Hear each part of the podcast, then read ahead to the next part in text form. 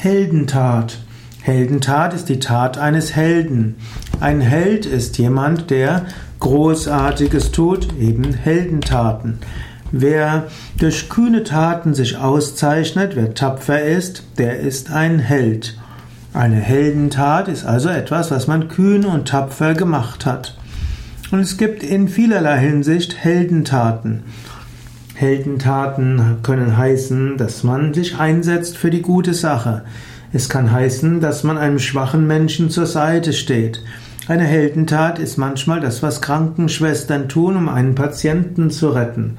Und manchmal kann eine Heldentat sein, dass jemand im Büro einem anderen zur Seite stellt, steht, dem es gerade nicht so gut geht. Unterschiedliche äh, Lebensumstände erfordern unterschiedliche Heldentaten. Bereit sein, für einen anderen etwas zu tun, auch wenn man sich dabei selbst in Gefahr bringt, das ist Heldentat.